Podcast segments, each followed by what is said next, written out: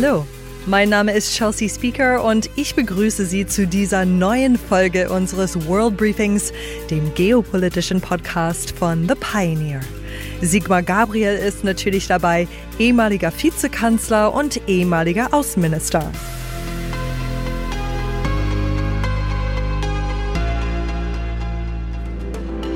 Unsere großen Themen heute. Wie steht es um die Verteidigungsbereitschaft unseres Landes? Wie wichtig ist der Ausgang der Präsidentschaftswahlen in den USA im November für den weiteren Verlauf der geopolitischen Verschiebungen in der Welt? Und ist die Sorge vor einem dritten Weltkrieg begründet?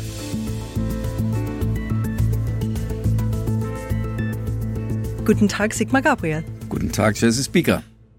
Seit mehr als 100 Tagen herrscht Krieg im Gazastreifen. Inzwischen melden die Behörden dort über 26.000 Tote. Aber da hört es nicht auf. Auch verschiedene Milizen mischen mit und man verliert fast den Überblick, bis wohin sich der Krieg überall streckt. Ist das bereits der Flächenbrand, vor dem so viele gewarnt haben am Anfang des Krieges? Nein, der ist es noch nicht, aber was wir hier kaum zur Kenntnis nehmen, was aber dort unten stattfindet, ist, dass täglich es Angriffe gibt, zum Beispiel in Syrien oder im Irak, auf amerikanische Einheiten. Es sterben amerikanische Soldaten und dahinter steht in der Regel der Iran oder seine Proxys diese sogenannte Achse des Widerstands. Die Amerikaner kommen ziemlich unter Druck, weil sie einerseits natürlich eine Ausweitung des Krieges nicht wollen. Sie wollen kein Öl ins Feuer gießen. Andererseits können sie auch nicht einfach zuschauen, dass ihre Soldaten da unten ums Leben kommen. Das heißt, es spielt auch im Wahlkampf in den USA eine Rolle. Der Iran will eigentlich auch nicht eine direkte Konfrontation mit den USA. Die große Gefahr ist, dass sozusagen sich aus solchen in Anführungsstrichen kleineren Konflikten dann ungewollt ganz große entwickeln. Mhm. Die Houthis beschießen Schiffe im Roten Meer, behindern die Handelsschifffahrt.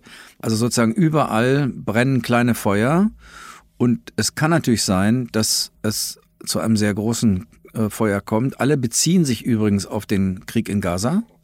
Und deswegen wäre natürlich das Wichtigste, was zu erreichen wäre, ist, dass dieser Krieg zum Stillstand kommt. Erst wenn der zum Stillstand kommt, kann man auch die anderen Konflikte weiter reduzieren. Äh, aber danach sieht es ja zurzeit nicht aus. Das hat auch der Premierminister aus Katar gesagt vor einigen Tagen. Ne? Und hat auch gesagt, wenn, wenn man die Situation im Roten Meer beruhigen möchte, dann muss auf jeden Fall der Krieg im Gazastreifen aufhören.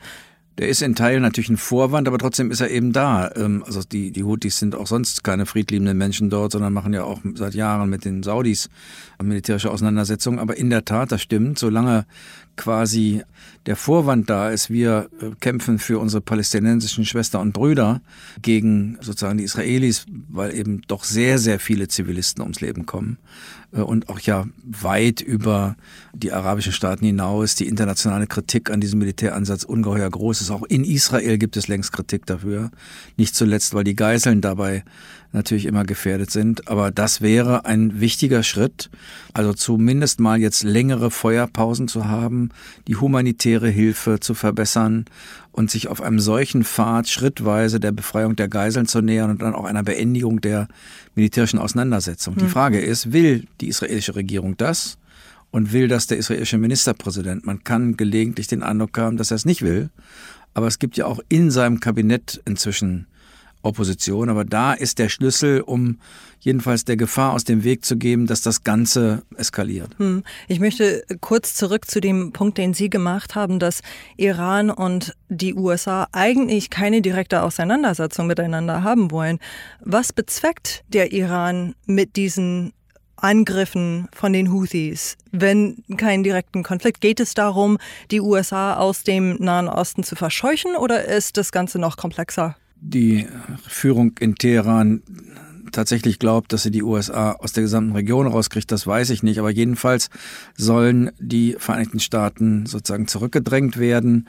Äh, und natürlich ist es seit Jahrzehnten Politik der äh, iranischen Regierung, möglichst viele kleine Feuer in der Region zu haben, weil dann sozusagen sich der Westen, die USA, ähm, die Verbündeten um diese vielen kleinen Feuer kümmern müssen und nicht direkt der Iran in Gefahr gerät. Also dieser, dieser, äh, diese Achse, die es da gibt, hat immer das Ziel gehabt, Einfluss zu haben im Libanon, in Syrien, im Irak um quasi auch so einen Schutzgürtel um den Iran herumzulegen. Das alles ist aber mit großen Gefahren verbunden, die ja durchaus die Iraner scheinbar auch sehen. Also einen richtig großen Krieg will da keiner, auch nicht die Hisbollah im Libanon, weil das auch der, das Ende der Hisbollah und ihrer Stellung im Libanon wäre.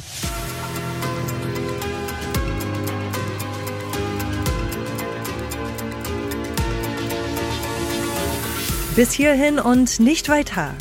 Ab hier hören ausschließlich Pioneers, worüber Sigmar Gabriel und ich noch gesprochen haben, über einen Mentalitätswandel in Deutschland in Sachen Verteidigungsbereitschaft und auch darüber, wie die Rolle der USA in Zukunft aussehen könnte, egal wer die Präsidentschaftswahlen im Herbst gewinnt.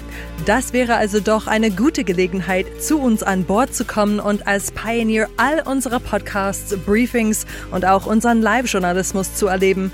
Ich hoffe, wir hören uns bald in aller Ausführlichkeit wieder. Ihre Chelsea Speaker.